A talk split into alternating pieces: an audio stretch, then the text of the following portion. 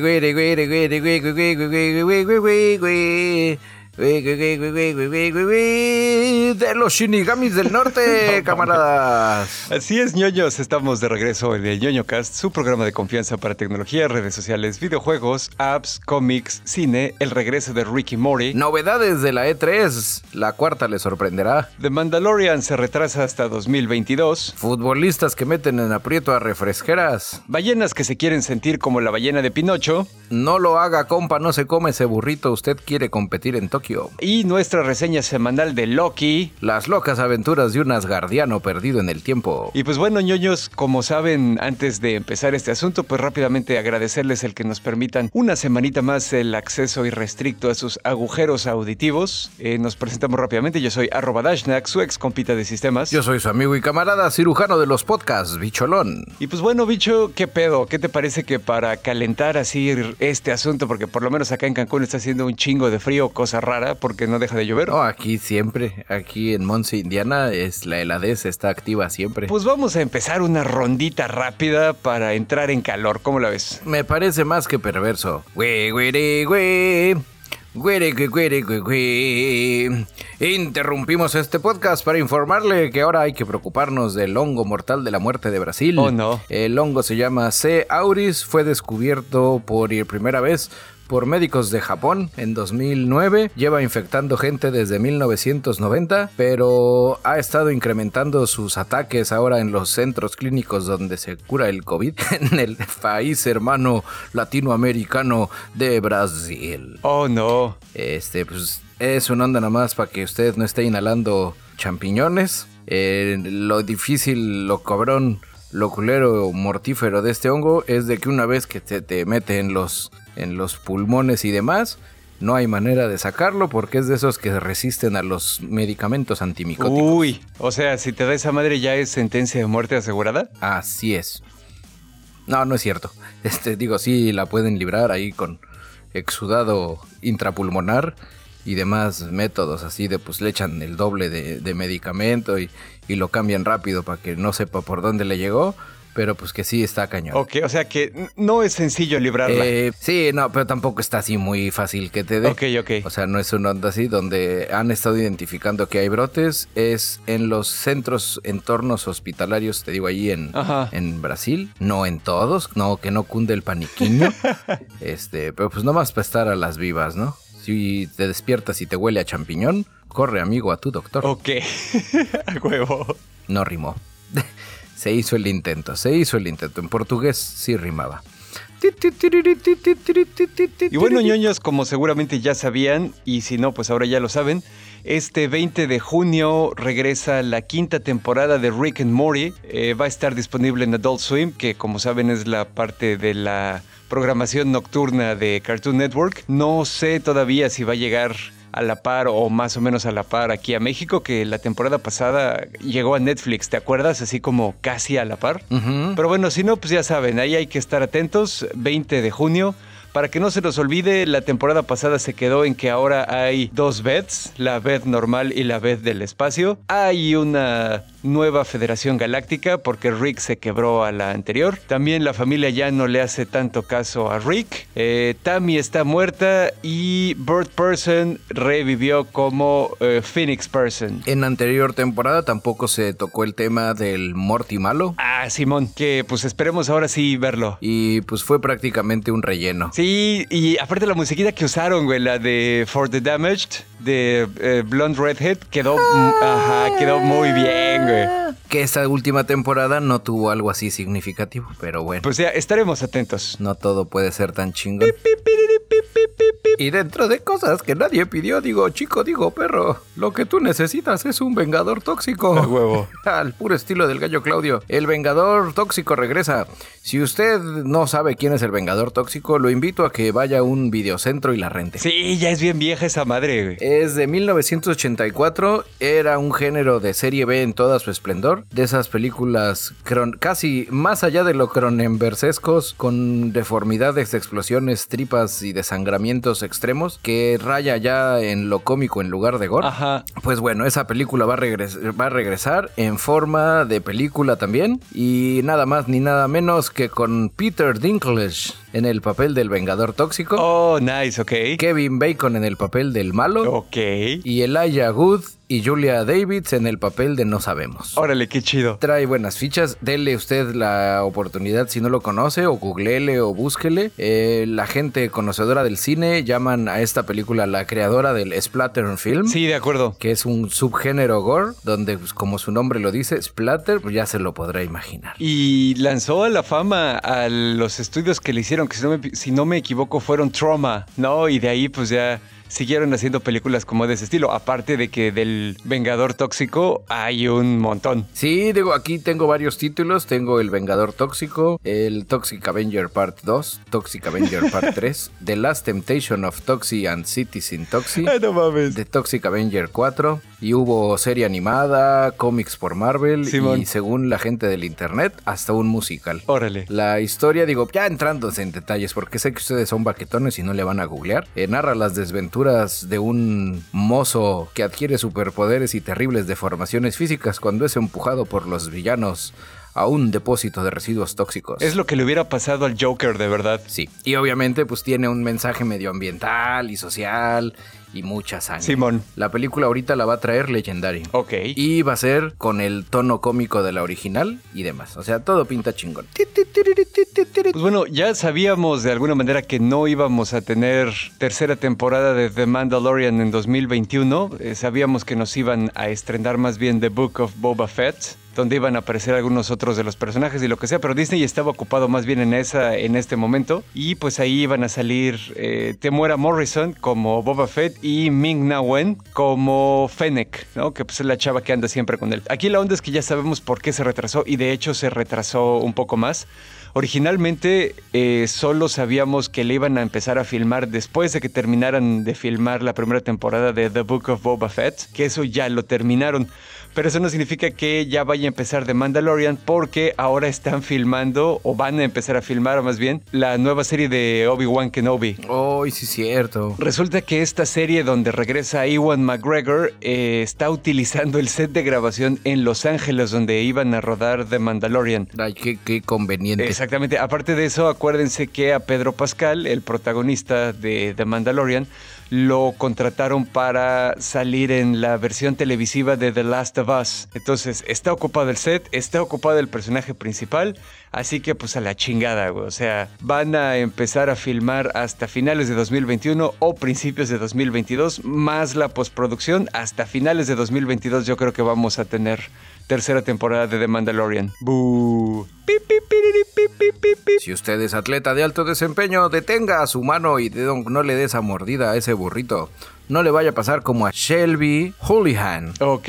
corredora de media distancia por parte del equipo olímpico estadounidense, quien acaba de recibir cuatro años de veto Oh, no. por antidoping. Ok. Ella lo único que dijo es, yo no me metí nada, seguramente me pasó la sustancia, ese burrito de cerdo que me comí. Ok. Ella dice que nunca ha usado nada, que, que la revisen, este, bueno, menos esa vez, y pues ya estufas, ¿no? Ella menciona que 10 horas antes de su prueba de antidoping, se reventó en un food truck de auténtica comida mexicana Ajá. un burrito de cerdo. Ok.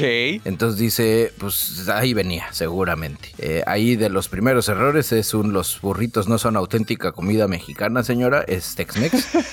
y dos, este, pues eso ya lo intentaron hacer muchos seleccionados de México con el clembuterol y los tacos de la calle. Ah, Simón. Y creo yo sepa, no les funcionó, así es que mejor diga que, que la detuvieron en un estacionamiento y lo obligaron a tomar pastillas. O sea, está que lo que salió positivo en su prueba antidoping fue consecuencia de algo que tenía el burrito. Este, pues que la carne de cerdo del burrito Ajá. seguramente era un puerco de alto desempeño. Ay, que no mame, güey. Bueno, no sé, güey. Vamos a tener que estar atentos a esta madre. Hay que ponerle ahí un, un post-it y cualquier cosa regresamos a revisarla. Mira, sí, dentro de las actualizaciones que acabo de darle, porque así es este pedo Ajá. de pinche inmediatez cabrona, güey. Es el abogado Paul G. Green dice, tal vez no haya haya sido el burrito de ser de puerco, sino uno de carne asada. Ok.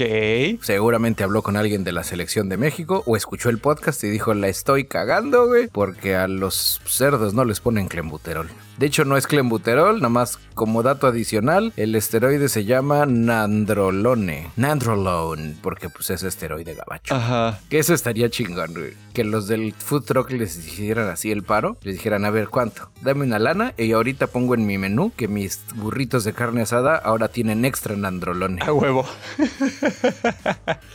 Eh, no mames.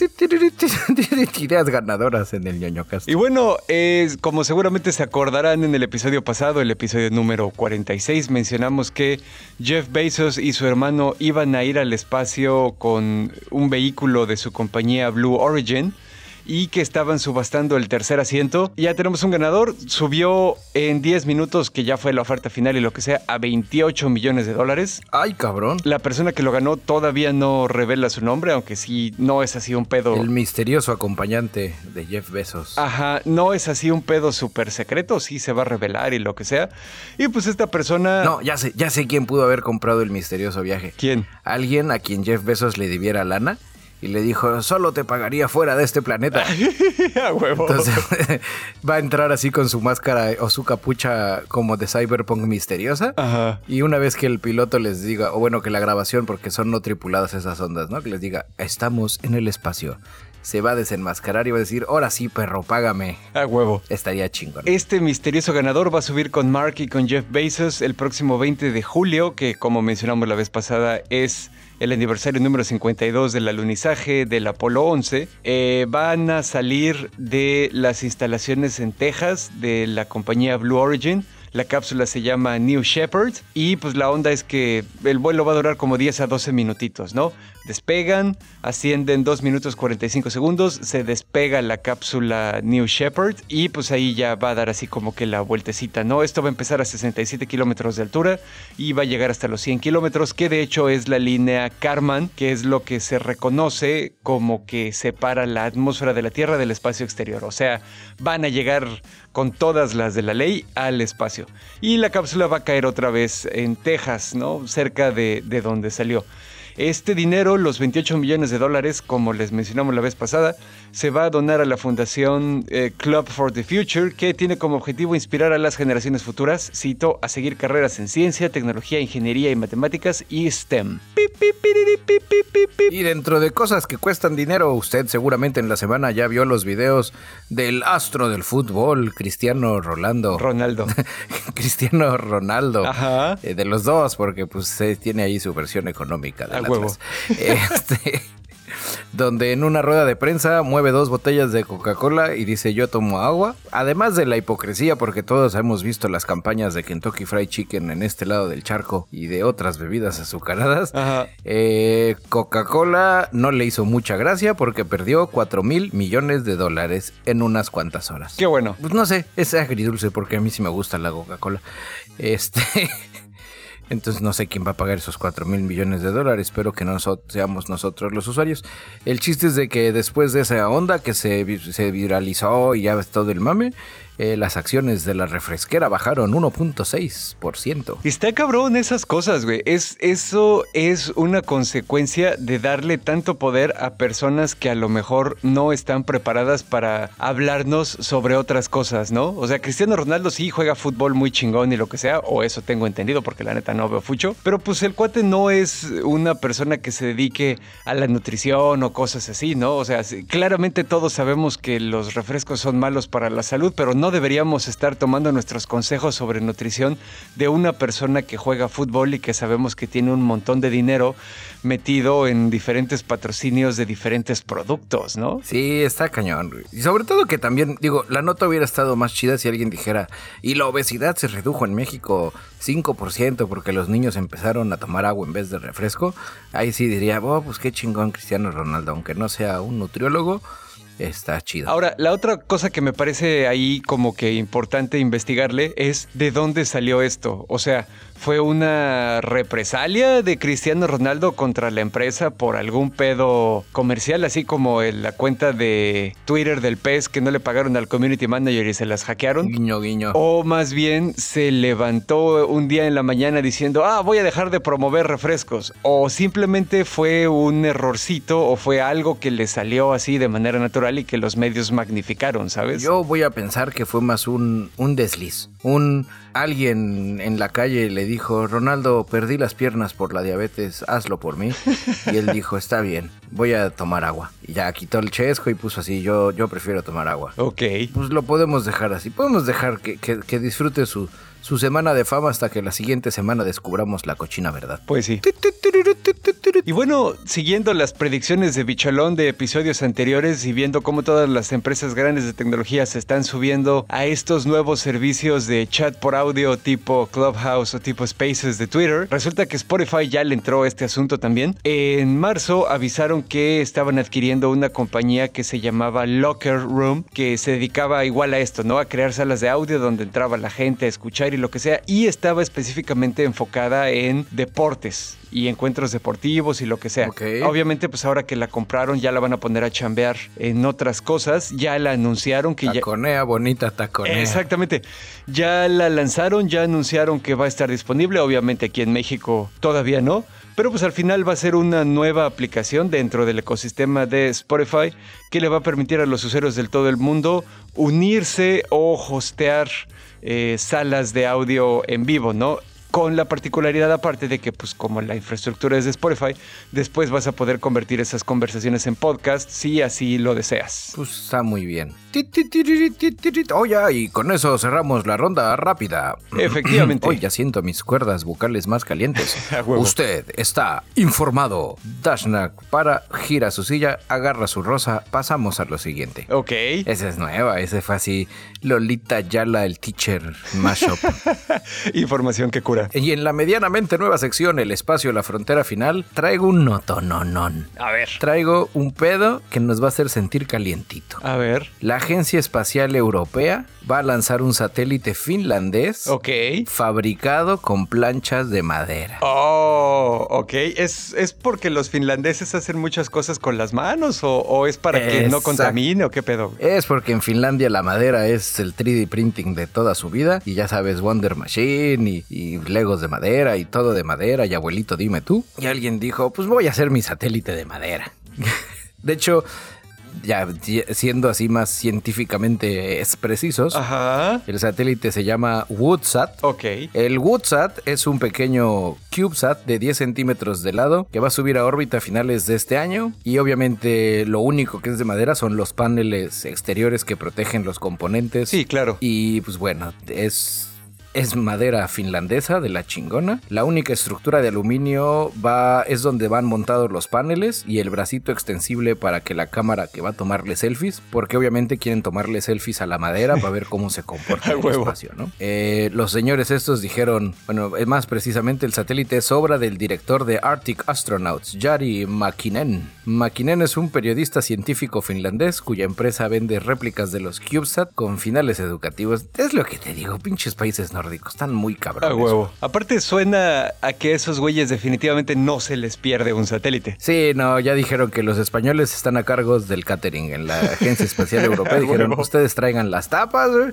Nosotros vemos qué pedo. No es el primer Woodsat que sale a la estratosfera. Eh, ya mandaron uno a bordo de un globo meteorológico. La experiencia les dio resultados chingones. Y dijeron, pues vamos a echarlo a órbita. Eh, la madera no es madera normal, es madera espacial. Con un tratamiento así chingón, donde los ponen en alto vacío para eliminar todo el agua, humedad y demás de dentro de la madera. Oh, ok. Y pues y luego la forran. Oh, pues acá tengo la entrevista de este señor. Samuli Niman. Jefe, ingenie- inge- ingeniero en jefe del Gutsat, dice, principal... No, ¿cómo hablan estos finlandeses? Pues han de hablar muy cabrón, güey. Yo digo que han de hablar un español así perfecto porque pues, tienen un chingo de tiempo libre. Eh, la principal diferencia es que la madera normal tiene demasiada humedad como para poder usarla en el espacio. Así que sometimos a nuestras planchas a un tratamiento de cámara de vacío para extraerle toda el agua. Órale. Esa agua preparamos unas aguas de Jamaica. A continuación sometimos piezas en baño de óxido de aluminio similar al que se aplica para encapsular componentes electrónicos. De esta manera se minimiza cualquier salida de gases de la madera y se protege de los efectos abrasivos del oxígeno atómico. Ok. También probaremos la eficacia de diferentes barnices y pinturas en determinadas partes de la madera, porque usted sabiendo que Finlandia la madera es lo importante. Ya los convertiste ahí en medio ruso-alemanes a los finlandeses, ¿qué pedo? Pues es que él, es que él, él ya estudió español. Ok, ok. Él estudió español fuera de Finlandia. Van a probar los barnices en gravedad cero, orbitales y ya sabes. Porque pues en Finlandia la, madera es importante, ¿no? Entonces pues mandan un satélite al espacio. Pero entonces este pedo es, es, o sea, tiene como alguna finalidad, es un proyecto, es una cosa de publicidad. Es, es un experimento de esos que dices, no mamen cabrones, y se ve que lo que les sobra es tiempo y lana, porque hasta cierto punto ya saben qué va a pasar porque dicen que el oxígeno atómico que se produce cuando la radiación ultravioleta rompe las moléculas de oxígeno en el espacio, pues van a ennegrecer rápidamente la madera. Como si se quemara. Pero no debería de afectar su rendimiento a mediano plazo. Ok. Entonces, como ya saben que va a pasar eso, al satélite le pusieron una especie de palito selfie extensible, así. se extiende, toma una foto se regresa, manda la foto y ellos dicen, no, mira. Fíjate, yo recuerdo haber leído hace algunos añitos que había personas que estaban especulando con esta posibilidad de hacer eh, satélites que estuvieran medio cubiertos de madera, a ver si los podían hacer resistir lo suficiente hasta que llegaran al final de su vida útil de manera que a la hora de deshacerse de ellos, pues nada más los metes a la atmósfera para que se quemen y al ser de madera no queda así como que la basura ni nada, ¿sabes? Sí, te digo, es, es, traen un plan ahí debajo de la mano que no creo que nos vayan a platicar. Ya. Pero pues en algún momento nos, nos enteraremos, ¿no? O van a ser barcos vikingos espaciales. a huevo. Igual va por ahí el pedo. Todo el mundo habla de los piratas espaciales y nadie habla de los vikingos espaciales. Ya los quiero ver la Estación Espacial Internacional. ¡Vienen los vikingos! ¡Escondan a las mujeres y el oro! A huevo. Y a los monjes también. ¡Ah! Y a los monjes. Y la comida, ¿no? Porque pues en el espacio yo creo que ha de ser lo importante. A huevo. Pues estaremos al pendiente entonces. Ya el, con el saber que esta onda van a tener más bien el control los finlandeses y lo que sea y no los españoles, pues ya es buena señal desde el principio. Ya es ganancia. Que, aunque es de madera, dirán, pues si se pierde hacemos otro. Pues sí, también. Pues bueno, esa fue la noticia que va a poner feliz a vender de madera. huevo. Y bueno, yo les traigo aquí el seguimiento de una nota que habíamos mencionado igual el episodio pasado. Uy, sí, cierto, esa de la batería. Y yo ahorita que la vi en la, en la escaleta, me que estaba bastante emocionado de que nos platicaras. Porque yo era de los primeros que se iba a notar para tener su teléfono con batería eterna. Seguramente se acordarán que hablamos de esta madre de que Xiaomi presentó eh, un método de carga rápida para la batería que te cargaba el teléfono en, ¿qué? ¿7 minutos? ¿15 minutos? Una pendejada así, ya ni me acuerdo. Sí, que eran como 5 minutitos y tenías el 80. Y que luego y que yo hice el comentario que te dije, sí, porque mi teléfono siempre vive en modo ahorro de batería con 3-4%. Y horas después te mandé un screenshot para otra cosa y me dijiste, a la madre, güey. Sí, Efectivamente, pues bueno, supuestamente te carga una batería de 4000 mAh en 8 minutos, utilizando una madre de carga que se llama Hypercharge de 200 watts. Hypercharge. Aquí la cosa, y creo que es algo en lo que nos vimos omisos la vez pasada y no lo mencionamos, la tecnología de baterías que utilizamos actualmente, que es las de ion litio, como seguramente recordarán los ñoños más ñoños entre nosotros, tienen el problema de que se degrada rápidamente su eficiencia cuando son sometidas a ciclos rápidos de carga. ¿Por qué? Pues quién sabe, esa es la naturaleza de los materiales. Eh, esto a lo mejor se podría solucionar pues inventando alguna otra nueva tecnología de baterías y lo que sea. El problema es que la onda de las baterías pues no es, no ocurren cambios así de la noche a la mañana, más bien son mejoras iterativas entre diferentes generaciones de baterías hasta que obtenemos más eficiencia o lo que sea. Entonces es un problema que probablemente no vayamos a solucionar para mañana. Y pues sí, ya echándole cuentas, eh, Xiaomi ya de alguna manera avisó, o bueno, que sí, estas baterías que estuvieron utilizando para las pruebas de carga rápida, pues sí perderían rápidamente vida útil, ¿no? En el caso de que esto salga al mercado así como está, que todavía no sabemos si va a ocurrir o no, resulta que eh, después de 800 ciclos de carga y descarga, que eso es aproximadamente dos años de uso, la batería tendría capacidad alrededor del 80%.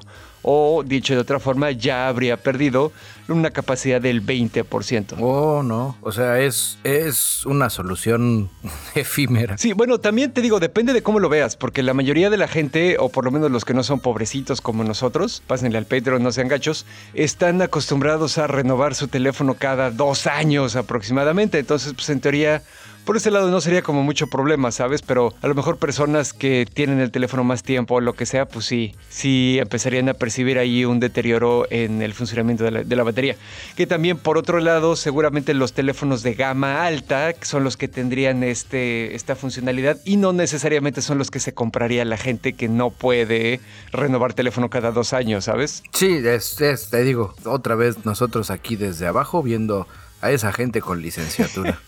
esa bola de, ¿qué? Egoístas y aspiracionales. Egoístas. Sí, no está cabrón. Aspiracionales leyendo desde sus celulares Xiaomi sus medios fifi como el Reforma y el New York Times. Así empezaron en Camboya, güey, y Pol Pot acabó ejecutando a las personas que tenían lentes nada más porque eran intelectuales, güey. Y esos intelectuales estaban en contra del comunismo en Camboya, güey. Según él, obviamente. No sé, es es que te digo, estamos también en México. De esas cosas no pasan porque, porque también somos medio baquetones. Pues sí, pero bueno, al final eh, Xiaomi dice que sus proyecciones de la degradación de la vida de la batería pues siguen estando dentro de la norma regulatoria china la que indica que un smartphone debe mantener el 60% de capacidad de su batería después de 400 ciclos de carga. La norma china de hecho es bastante baja, pero pues sí la cumplen, así que ni modo. Sí, es lo que te iba a decir, está así como muy laxa. Exacto. Sí, no se van a poner muy exquisitos. Exactamente, pero pues bueno, ahí está, ahí estuvo la, la nota, camaradas. Muy bien, y yo hoy vengo con mucha divulgación de ciencia y de pendejadas así chingonas nuevas que nos van a cambiar la vida. Venga. La Universidad Nacional de Australia creó un nanomaterial que permite ver en la oscuridad con solo aplicarlo unas gafas Ok,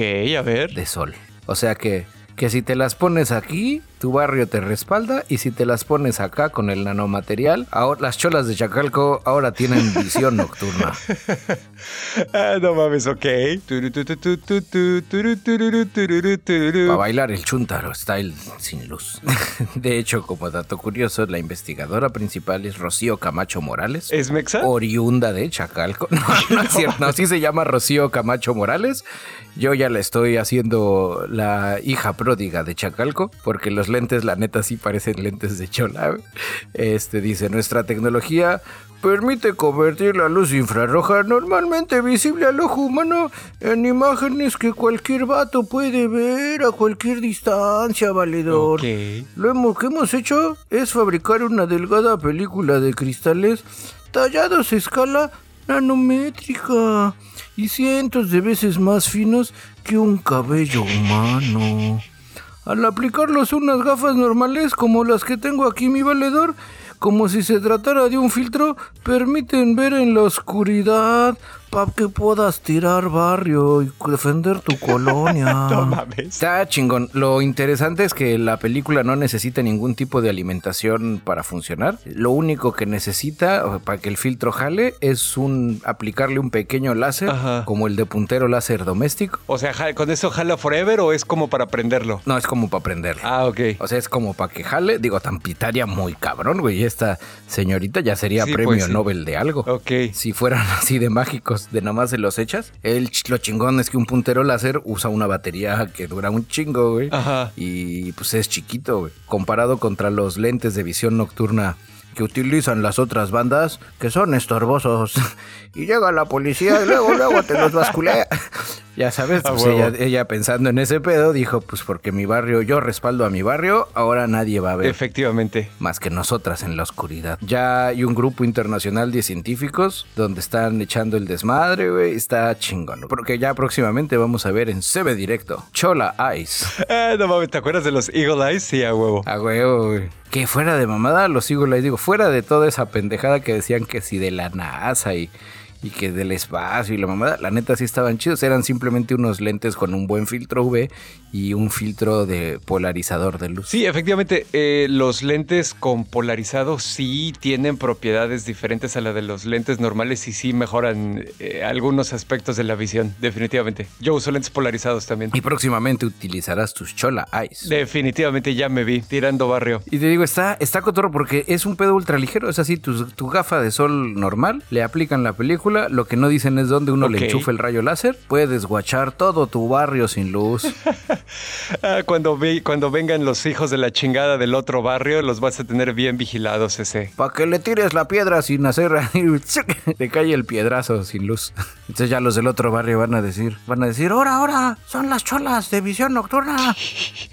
Bueno, hablando de cosas necesarias para protegerse, yo les traigo también una nota sobre Twitter, que pues ya ven que han andado bastante activos últimamente, ¿no? Sacando nuevos servicios, implementando nuevas funcionalidades. Pues es el canto del cisne. ¿Cuál cisne antes de morir que canta? O gorrión en los cuentos de este, ¿cómo se llama? De Oscar Wilde. ¿Sigues, ¿Tú sigues con que este año va a desaparecer Twitter? Yo sigo con que este año, o si no desaparece, alguien más grande lo compra. Bueno, el chiste es que Twitter acaba de lanzar una nueva función que básicamente su finalidad es darte más control sobre quiénes pueden etiquetarte en sus publicaciones. Y la finalidad de esto, pues es, es simple, ¿no? Es evitar que tanto los spammers como las personas con las que no quieres tener relación, pues te estén etiquetando sin consultar. Básicamente presentaron tres funcionalidades nuevas, todas amarradas a esta onda de la etiquetada. La número uno es que puedes cambiar la configuración cuando recibes muchas menciones. O sea, aquí la onda es que si de repente te empiezan a caer así como que muchas notificaciones de por estar etiquetado en algún lugar, te llega una notificación para que revises los tweets y puedas retirar la etiqueta, ¿no? Así de que no, pues ya no quiero que me caigan. ¿Qué, qué otra, tío, ¿Qué otra función? La siguiente es cuando te menciona alguien que no sigues. Va a haber un tipo, Oh. un tipo nuevo de notificación que te va a decir, oye, esta persona que no conoces eh, y que no sigues. Como los mensajes directos en Instagram. Ándale, exactamente. Que se van a un buzón aparte. Exactamente, te va a avisar que fuiste etiquetado por alguien que no sigues y pues ahí tú ya sabes si lo permites o no y si no lo permites, eh, la persona que sea la dueña de esa cuenta ya no va a poder mencionarte a menos que eventualmente tú se lo autorices de nuevo, ¿no? Pero, bueno, a ver, di la tercera y ahorita te voy a decir que por qué no me parece tan bien eso. Y la tercera es que van a agregar nuevos controles para ver a quién permites que te mencione. Eh, van a existir varias opciones, va a ser todos, que pues cualquier usuario de la red social, personas a las que sigues o personalizado. En personalizado pues es así de que solo estas personas que yo especifique de manera explícita me van a poder mencionar. Y aparte te va a dar una duración de tiempo. Puedes dejar esa configuración funcionando por un día, por tres días o por siete días. Todo esto pues para protegerte de que te caigan de repente así.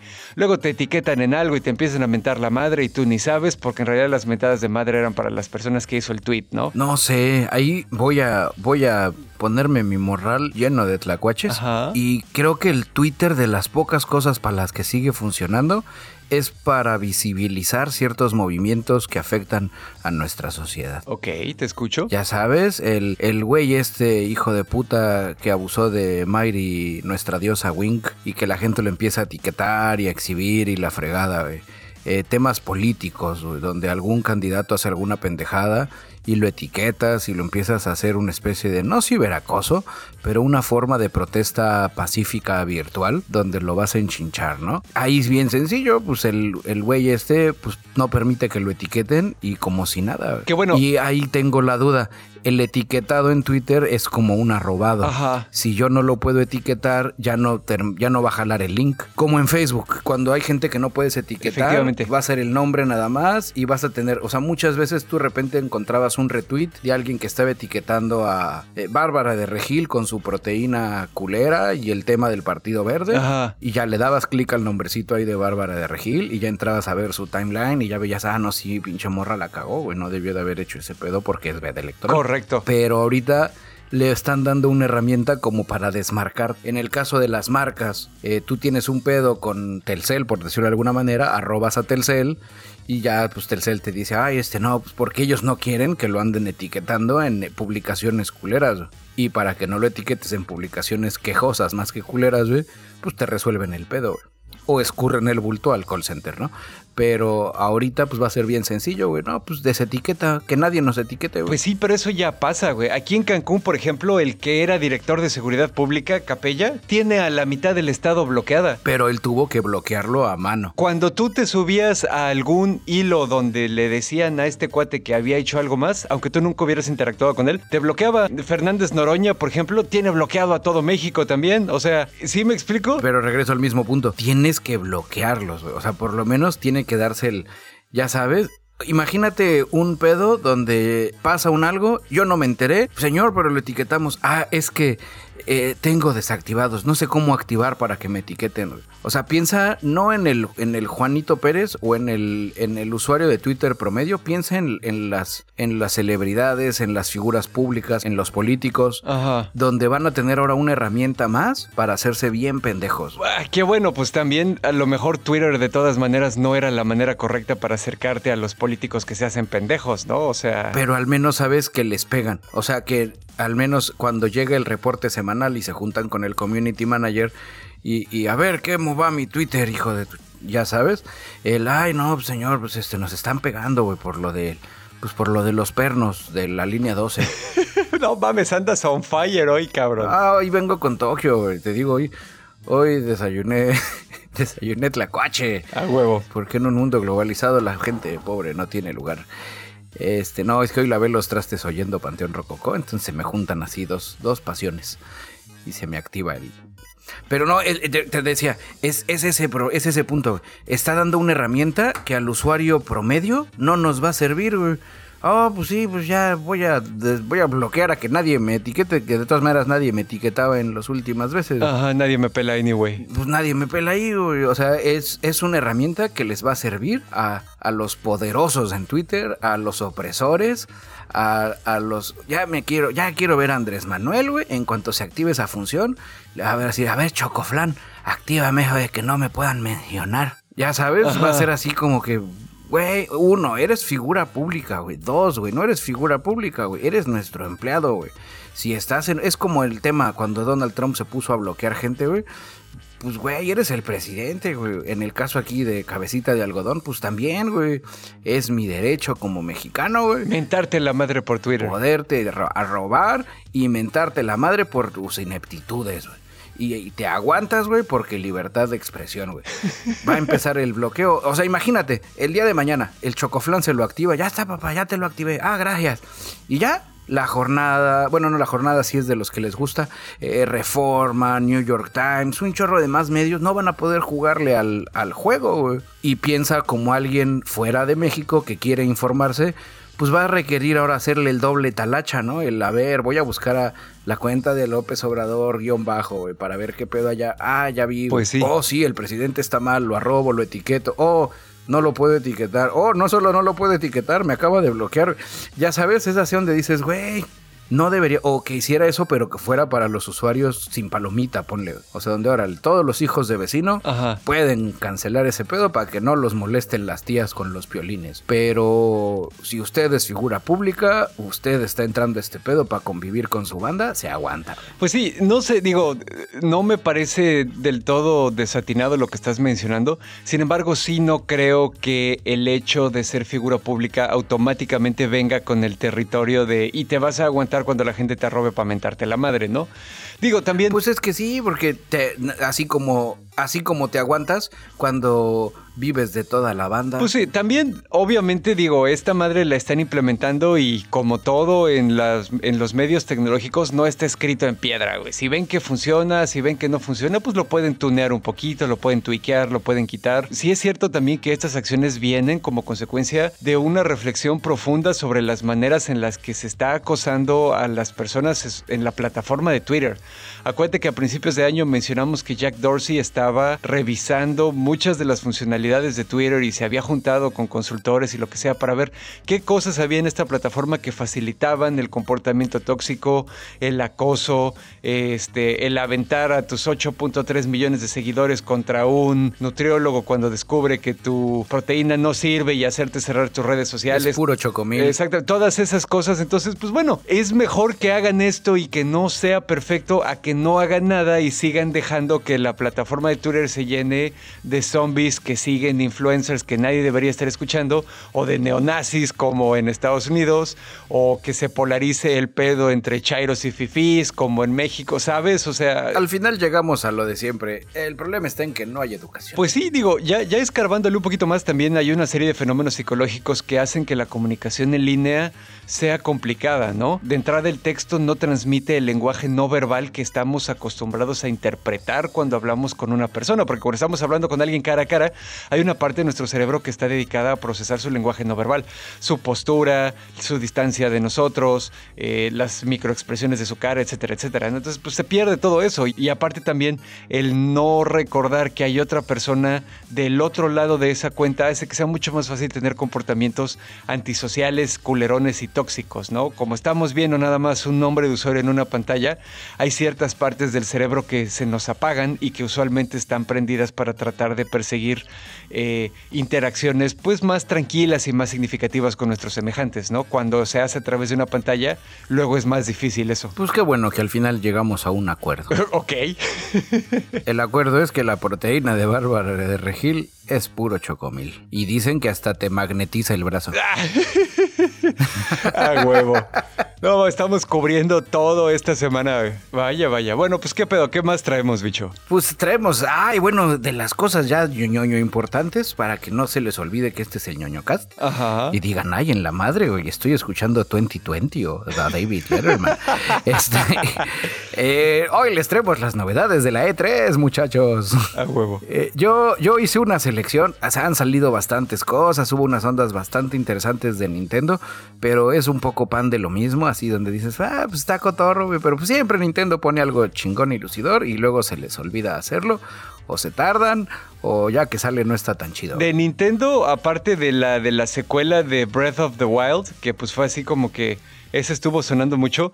Otra que se ve chingona también es un crossover entre Mario y Rabbits que se llama Sparks of Hope. Ya vimos este un trailercito y, lo que sea. El juego, yo creo que no lo hemos visto, pero sí está cotorrón porque van así, ya sabes, como que en la nave y están Mario y Luigi y están los rabbits y hay un rabbit que se parece a la princesa Peach y una de las estrellas de Rosalina tiene también cara de rabbit, o sea, muy Nintendo, ¿no? Está, ya sabes, cagadón, cotorrón, happy design. Y pues a ver, a ver qué onda. Que yo siempre he dicho, Nintendo tiene dos tipos de anuncios los super fregones que suelen ser o una nueva consola o en la nueva versión de Smash Bros. o de Mario Kart. Y que son donde todo el mundo se detiene y los va a voltear a ver así chingón. A huevo. Y los otros que son más o menos como un circle jerk. Ya sabes dónde es ahora quién se da contra quién dentro de su mismo universo de personajes. Ok. O sea, ya sabes, la E3 del año que viene va a ser así como, ay, ahora va a ser un crossover Zelda con Mario. Pues sí, igual. Y, o, a menos que lancen una nueva consola. y así se las van campechaneando, ¿no? Y luego, ay, no, y ahora va a ser Mega Man, Zelda y Rabbids. Y luego es nada más Mega Man y Zelda y ah, está cañón. Yo la que le he estado dando seguimiento desde hace mucho rato es una nota de una franquicia a la que quiero mucho.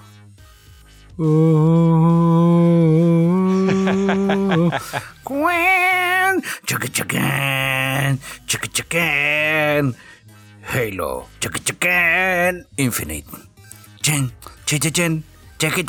No mamen, no, está muy cabrón, güey.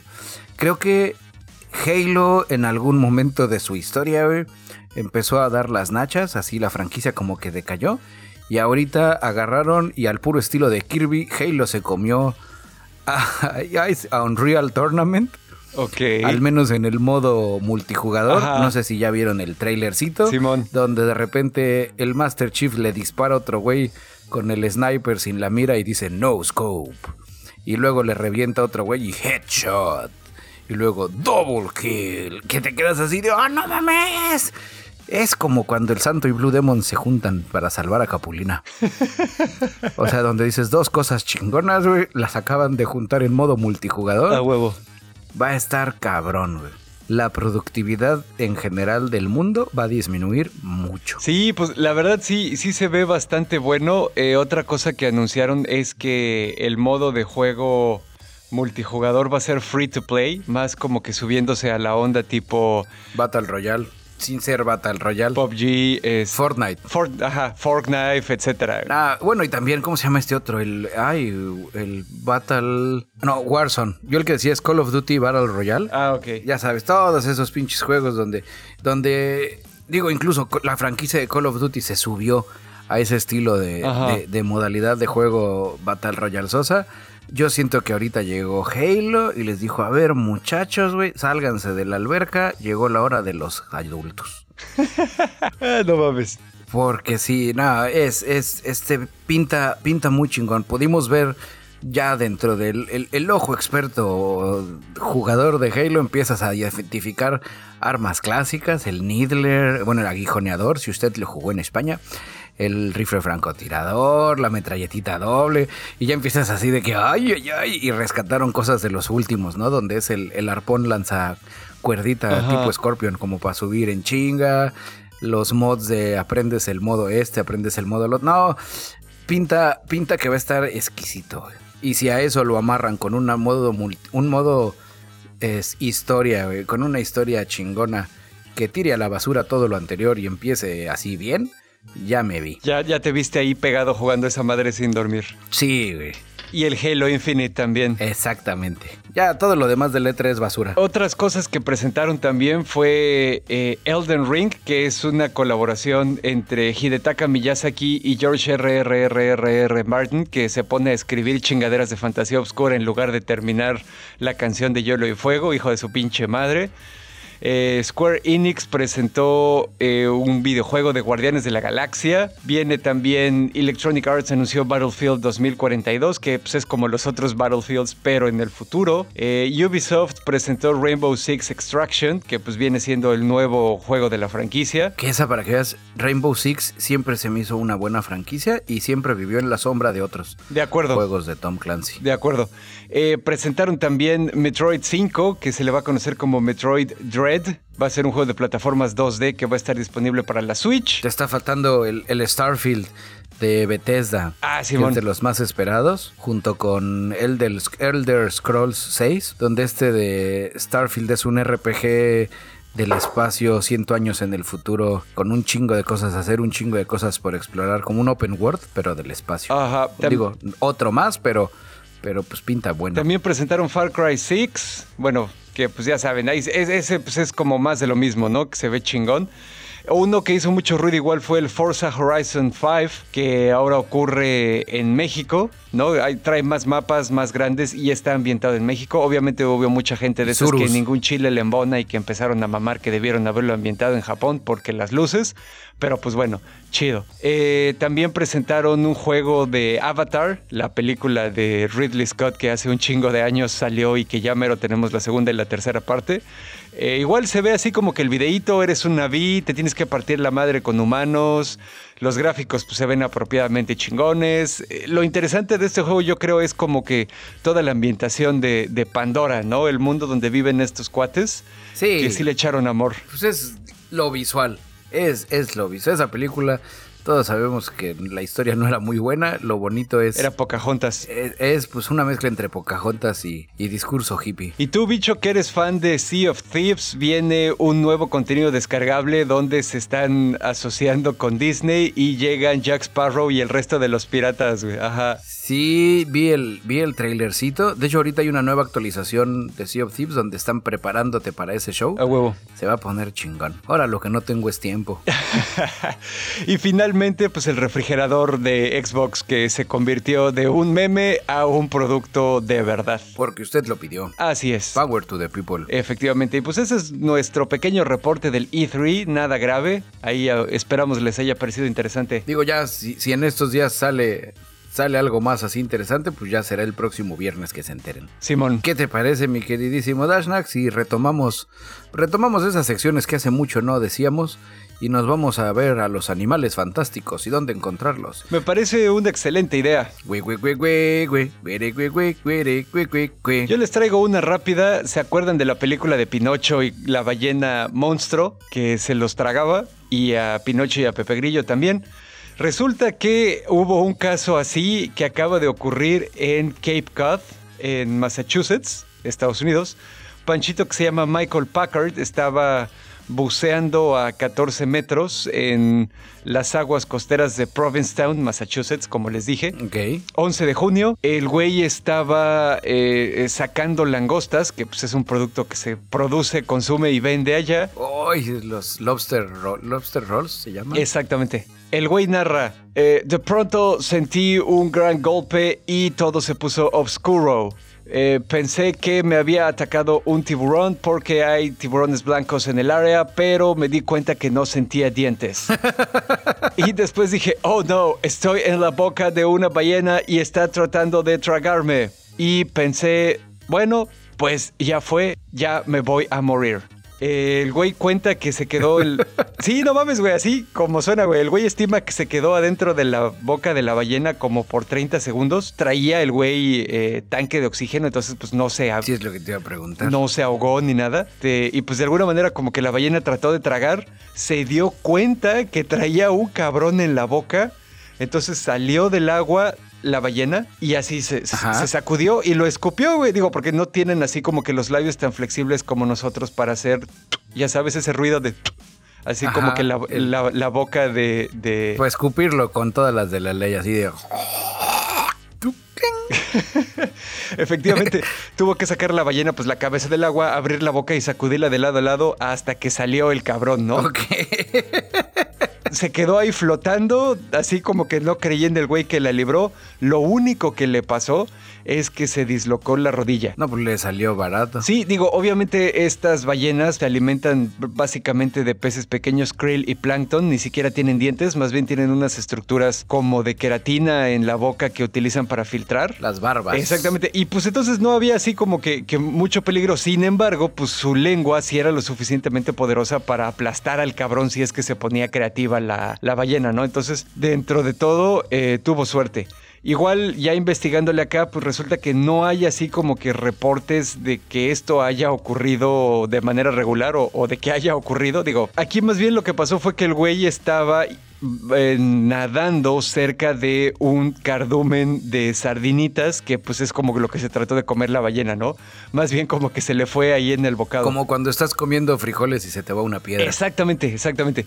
Ya analizándole más, eh, pues aquí este artículo que estoy leyendo, que es de nuestro medio hermano Life Science, ellos dicen que sí hay una ballena que podría de verdad tragarse a un ser humano y que se lo lleve la chingada, que pues vendría siendo el cachalote, ¿no? bárbaro, Ellos tienen dientes. Y acuérdate también que los cachalotes comen calamar gigante y Y el, el calamar es cabrón, güey. y el pinche calamar pesa 180 kilos, entonces pues ahí sí hubiéramos valido Y madres. deja tú los 180 kilos. El calamar es muy cabrón, Sí, güey. es, es, eh, tiene como que muchas herramientas para defenderse. Eh, y bueno, esto es solo como en el reino de las ideas, ¿no? También no hay ningún reporte creíble de que un cachalote se haya tragado a un ser humano, pero pues biológicamente pues es como los que sí podrían, ¿no? Pero pues ahí está la historia de el Pinocho moderno.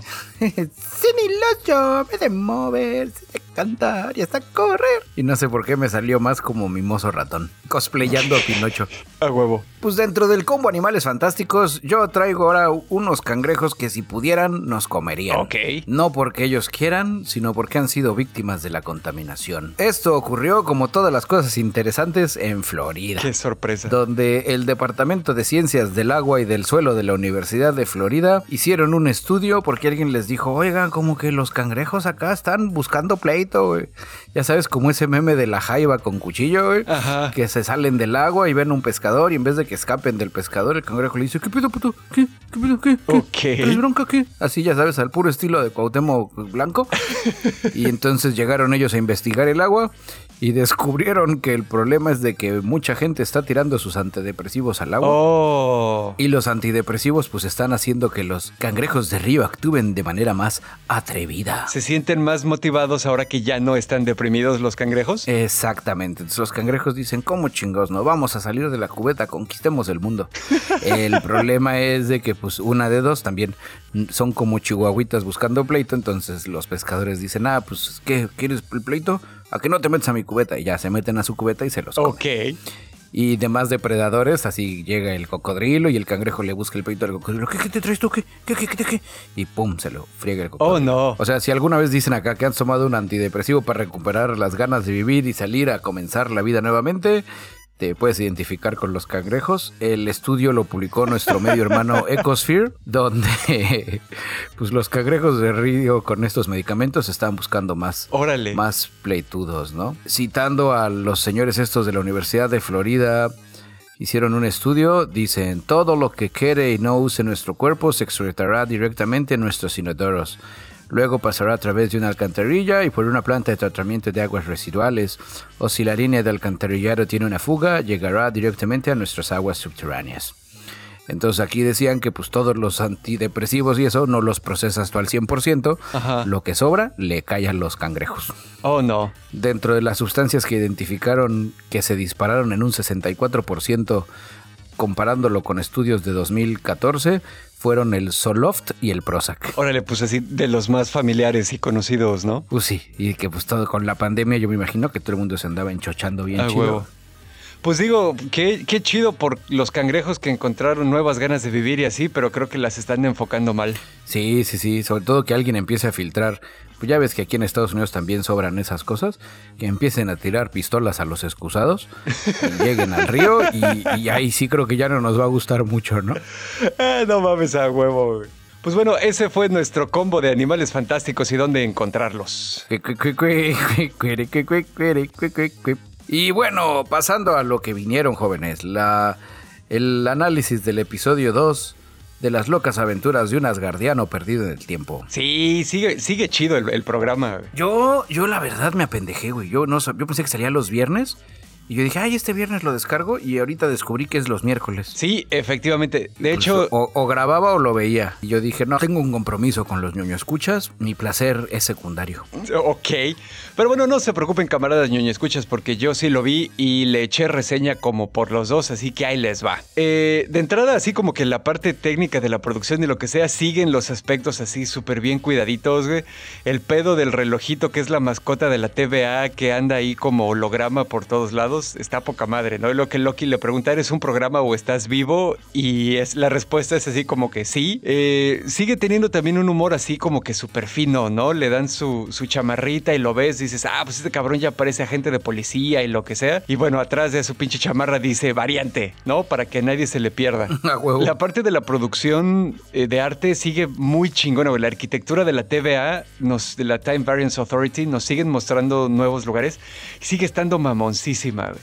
Los chistes están igual finos porque tienen como esta onda de burocracia cómica, tipo como esta película de Brasil, la que les mencioné el episodio pasado, que por cierto, si no la han visto, véanla porque es un puto clásico.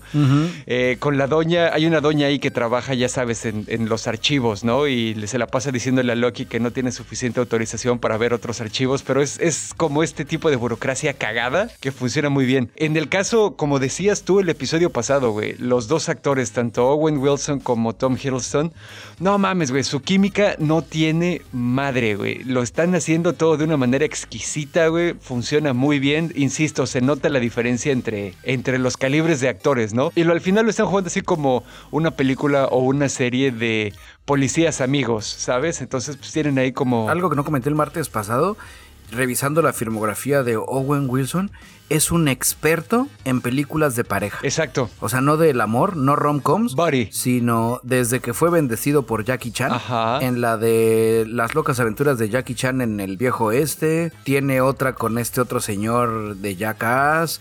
Ya ha tenido ahí varias donde le juega mucho al, al humor de entre dos. O sea, sabe jugar en equipo, pues. Simón, efectivamente. Eh, y bueno, Y eso pues se nota. Sí, sí, no, te, te digo, es, es- lo tienen súper bien trabajado. Me gustó mucho también cómo hacen una referencia a un lugar en el futuro que se llama Roxcart, que es así como un Costco grandote, y que es una referencia a Roxxon, ¿no? Que ahí en los cómics es una compañía súper pinche malvada que destruye el planeta a cada rato y que ha salido incluso en otras partes del MCU. Ok. Y bueno, pues ahora sí yéndonos también con la historia del episodio. Empiezo con que está bien manejado el misterio, va despacio, nos estamos enterando despacio, pero no es misterio artificial porque nos estamos enterando de las cosas al mismo tiempo que los protagonistas. No están ocultando nada nada más porque sí, ¿no? Entonces pues esa parte está, está chida. Que me pareció interesante al principio del episodio y que pues ya para el final ya habíamos entendido muy bien qué onda, es que hay referencias constantes a varios Lokis, ¿no? O a este Loki. Y pues nos enseñan algunas otras variantes. Oh. Entonces está, está como, como cotorrón esa parte y pues ya entendemos cómo, cómo va dentro de la historia, ¿no? Traen un desmadre con el viaje en el tiempo en esta serie porque en Endgame crean justo esas líneas temporales divergentes que se supone que la Time Variance Authority trata de evitar.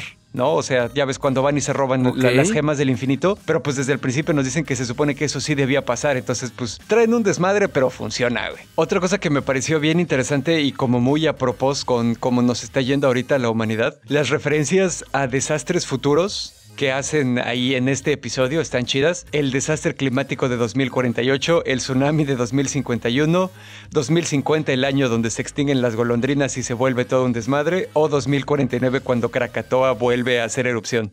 Esas cosas están, están cagadonas, güey. Están cagadonas hasta que sí pasen. Igual, otra cosa, me parece que los timekeepers de los que hablan ahí en la serie sí son un poco como una mamada, güey. Son como tipo Mago de Oz o la femputadora de Futurama, güey que ya sabes que, en realidad no existe y es alguien como que hablando por atrás de ellos, me, da mucho esa impresión. Y no todo el mundo está al tanto de eso, ¿Que sean los Celestials? No, no sé, güey, porque Mobius claramente no sabe y les tiene una devoción cuasi religiosa a ellos y a su labor, pero su jefa Ravona sí como que medio sabe qué pedo, güey. A lo mejor, digo, hay que ver cómo lo desarrolla, ¿no? A ver quién se beneficia de mentir sobre estas entidades. Sigue el crecimiento del personaje de Loki, lo vemos ahora que estuvo revisando archivos a los que sí tiene acceso, lo vemos enterarse de otras cosas que ocurren en su futuro. Algo que aquí sí no me cuadra, fíjate, y que seguramente tú lo vas a entender también porque sí viste igual el primer episodio. Digo, no, se supone que Loki es asgardiano también, ¿no? O sea, Ajá. y se lo han estado... O sea, es asgardiano porque, porque ahí lo criaron. Bueno, o sea... Porque en realidad él es de los gigantes de hielo. Pero es una criatura superhumana, ¿estás de acuerdo? Ajá. Se lo han estado madreando demasiado fácil en esta serie, güey. Pero pues los Timekeepers han de estar muy cabrones, ¿no? Ahí te va. Sabemos que Loki sí sabe pelear, güey. O sea, lo hemos visto pelear. No es pura fuerza bruta como Superman. El güey sabe usar cuchillos, es ágil, etcétera, ¿no? Es barrio. Y su fisonomía asgardiana lo hace más resistente, güey. Cuando Hulk lo azota varias veces contra el piso, pues sí le saca un pedo, pero nomás lo magulla un poquito, güey. No, no le pasa lo que le pasaría a un ser humano normal. que se muere. Si Hulk lo azota contra el piso, ¿no? O sea, incluso si, si Hulk se agarra, por ejemplo, a Iron Man, pues lo convierte en una lata de sardinas a Loki creo que le sangra un poquito la, nariz o, se hace una cortada en la ceja, una madre así, güey. No sé, no chequé la escena. Pero no lo hace mierda, güey. Dices, bueno, ok, en el primer episodio, pues, pues a lo mejor la, la TVA son muy cabrones y lo que sea y se lo madrean, güey. Y no solo eso, o sea, no es solo cuestión de fuerza. El cabrón ni mete las manos. Como que se le olvidó pelear. Pues igual y tanto viaje en el tiempo ya lo apendejó. Digo, o sea, porque estás de acuerdo que también Loki, Loki ha vivido miles de años, güey. No es que haya aprendido a pelear entre Thor 1 y Thor 3. Sí, o sea, sabe, es barrio, pues, de todas las batallas que tuvo con su carnal. Exactamente, güey. No, no será de esos eh, elementos narrativos donde hay veces que Superman levanta un avión y lo ves medio sudar porque el avión va en chinga y luego vuela y destruye un meteorito y no pasa nada, güey. Donde requerimos que esté pendejón porque son los primeros episodios. Una especie de un falso camino del héroe, de crecimiento tanto espiritual como físico. Pues. Donde si pusieran a un, un Loki muy cabrón, este güey, órale, pum, pum, pum, se los abarata. ¿Qué onda? Échame otros. Perdería esa, ese camino. Pues sí. Perdería un poco esa esencia de llegar como el, el héroe don chingón desde el inicio. Pues es, yo, yo, yo digo, sin haber visto el episodio, me, me voy a la onda narrativa donde tenemos que verlo crecer para, para sentir así más chingón cuando ya se enfrente y les pegue. Pues sí. Igual algo así pasó en, en Thor Ragnarok, me acuerdo, que el güey así, Hela destruye su martillo y pues se le empiezan a abaratar al güey bien cabrón cuando en la 1 dices, güey, no mames, eres el pinche dios del trueno asgardiano, güey. Tienes super fuerza, eres casi invulnerable, tienes otros poderes y no, se lo están vergueando hasta que en una visión Odin le dice, pues ¿qué eres Thor, el dios de los martillos o qué pedo, cabrón? ¿No? O sea, e, es como ese viaje del héroe artificial. Sí, pero es, es, es un recurso narrativo. Ajá. Y bueno, dicho esto, finalmente eh, sí, o sea, el episodio funcionó chingón, güey, está agarrando mucha forma y sí ya me da mucha curiosidad ver cuál es el plan de Loki, porque a ver, Loki es el dios de las travesuras, güey, y en este episodio su plan o lo que Mobius cree que es su plan está demasiado transparente y fácil de adivinar, güey. Entonces yo creo que, que seguramente sí le podemos dar más crédito a Loki como el dios de las travesuras y esperar que el asunto sea mucho más complejo y tenga unas 3, 4 capas de plan envueltas una dentro de la otra, ¿no? No es ningún pendejo el güey. Yo sigo apostando que con esta serie, por como plantearon en el primer episodio, que es solo una línea y los multiversos quedaron así medio no tan, no, no tan multiversos, sino que son como las variantes que se crearon con las gemas. Que la película del Doctor Strange se llame Doctor Strange and the Multiverse of Madness. Que Spider-Man sea No Way Home. Y ya sabemos que son seis villanos o algunos villanos de otros, de, de que con el mismo actor representado en, en otro universo de Spider-Man. No sé, me suena que al final tal vez la última travesura de Loki en su serie sea que todo regrese a lo original, ¿no? Donde en realidad los tres güeyes que son el mago de Oz, que nadie ha visto, puta, resultaba que eran malos y por eso tenían unificado el,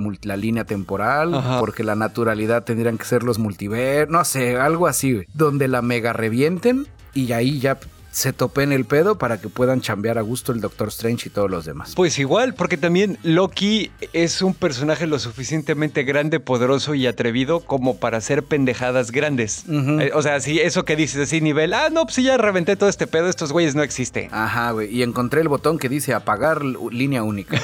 a huevo. Y se liberan todas. A huevo. Y si estás considerando que no solo va a haber un Loki, güey, probablemente todavía no ha salido el Loki President y todos los demás otros Lokis.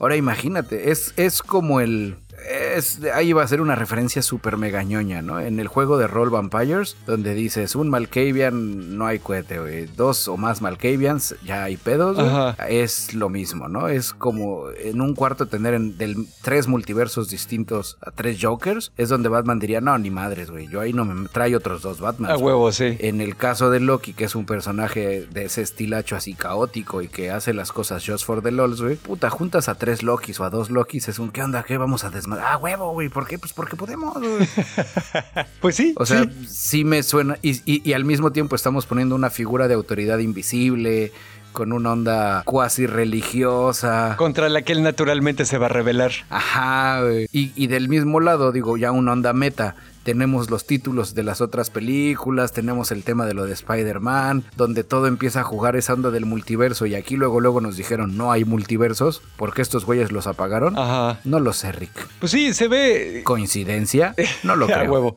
Ahí a ver a ver cómo la desarrollan. Sí, te digo, insisto, este segundo episodio se la lleva muy chingón todavía, así que no hay de qué preocuparse. Todavía. Pues yo, yo creo que el próximo miércoles ya me emparejo con los dos y así el viernes que sigue doy mi veredicto de los tres episodios. Ya es lo que te iba a decir. Vámonos a las recomendaciones. Tenemos una recomendación este, tailor made. Exactamente. Tenemos aquí uno de nuestros camaradas, el buen Chango, que aparte de ser ñoño escucha es Patreon, entonces es como ñoño escucha y medio, yo creo. Pues nos mandó una recomendación. Me mandó un mensaje. Me dice, oye, pues a ti que te gusta esta onda de la ciencia ficción y, y los cosas distópicos y lo que sea, asómate a este canal de YouTube. Y es un canal que se llama Dust así como polvo en inglés. Ay, ya sé cuál es, güey. ¿Te acuerdas de la película? Ay, la de Pascal que nos mamó, güey. Ah, Prospect. Exactamente. La historia original, el cortometraje original de Prospect es de esta productora, de dos. Pues sí, efectivamente es lo que estaba. Fíjate, no sabía ahorita que me dijiste. Más bien viendo el canal, tiene una onda de que son cortos, ya sabes, 15, 25 minutos, media hora cuando tardan mucho, que son de ciencia ficción y, y pues en general están hechos así como que, como están chiquitos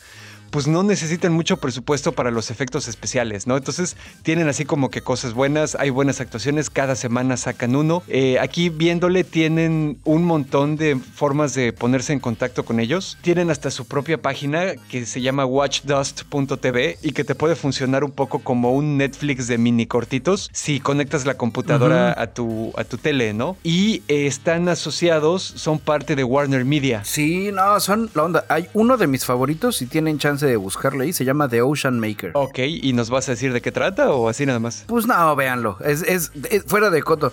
Eh, con estos güeyes de Dust aprendí a la mala que nada más la recomiendas y lo ves. Es como recomendar un clip de Dead Love and Robots. sí. Ay, ve el de Dead Love and Robots del chavito que corre y que luego se rompe. Pues ya te lo conté, güey. Sí, no, ese de, de Ocean Maker está bien sensual. Y de hecho, qué bueno que mencionas el Death Love and Robots porque el camarada Chango dice, sí, efectivamente, estos son como episoditos de Death Love and Robots. Este, entonces, pues bueno, ya estuve viendo varios, la neta sí me gustó, ampliamente recomendado. Muchas gracias al camarada Chango por pensar en nosotros y por mandarnos la recomendación.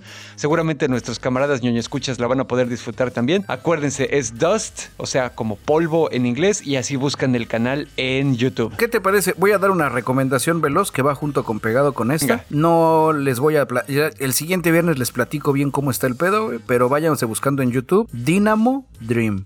Dynamo con Y, D-Y-N-A-M-O, Dream como sueño en inglés. Son 20 minutitos de un clip cyberpunk futurastoso muy bien hecho. Véanlo y ahí platicamos el siguiente viernes. Y pues bueno, yo creo que con esto ya nos acercamos al final del ñoño cast. ¿Cómo la ves? Ay, lástima que terminó el ñoño cast de hoy, pero pronto volveremos con más diversión. Y pues bueno, ahí les van rápidamente nuestros anuncios parroquiales del final. Recordarles que nos encuentran en todas las redes sociales grandes, Twitter, Facebook, Facebook e Instagram somos diagonal el nonocast sin ñ. También estamos en ñoñocast.com, ahí sí con ñes, ese es nuestro cubil felino donde aparte de subir los episodios, de repente subimos otras cosillas también que nos encontramos por ahí.